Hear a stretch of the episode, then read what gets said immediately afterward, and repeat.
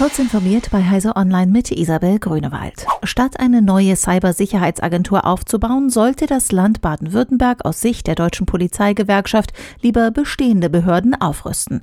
Für den Aufbau der Agentur sind laut einem Bericht der Stuttgarter Nachrichten insgesamt 13 Millionen Euro in den Landeshaushalten für 2020 und 2021 veranschlagt. Der Bund deutscher Kriminalbeamter im Land befürchtet nun, dass in dem Gesetzentwurf die Schnittstellen zu bestehenden Strukturen, namentlich der Polizei, nicht ausreichend beschrieben beschrieben und berücksichtigt worden sind. Und der Chaos Computer Club Stuttgart warne, dass die ohnehin schon unübersichtliche staatliche IT-Sicherheitsstruktur weiter verkompliziert werde. Bundeswirtschaftsminister Peter Altmaier setzt sich für eine Verlängerung der sogenannten Innovationsprämie für Elektroautos bis 2025 ein. Bisher gilt der erhöhte Umweltbonus nur bis Ende 2021.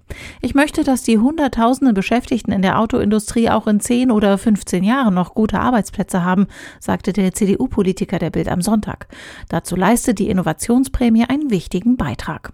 Die Mehrwertsteuersenkung hingegen sollte nach Altmaiers Ansicht nicht verlängert werden. Diese sei von Anfang an als befristete Maßnahme angelegt gewesen. Aber es gibt ja immer noch die Chance, im Weihnachtsgeschäft Einkäufe vorzunehmen, sagte Altmaier.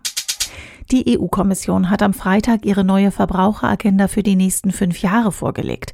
Angesichts der zunehmenden Digitalisierung des Alltags hält die Kommission es etwa für nötig, gegen umstrittene Online-Geschäftspraktiken wie Dark Patterns, heimliche Profilbildung und versteckte Werbung vorzugehen. Derlei teils irreführende Aktivitäten missachteten das Recht der Verbraucher auf eine fundierte Wahl, missbrauchten ihre Verhaltensweisen oder verzerrten ihre Entscheidungsprozesse. Rechteckige Displays für Raspberry und Arduino Boards gibt es jede Menge.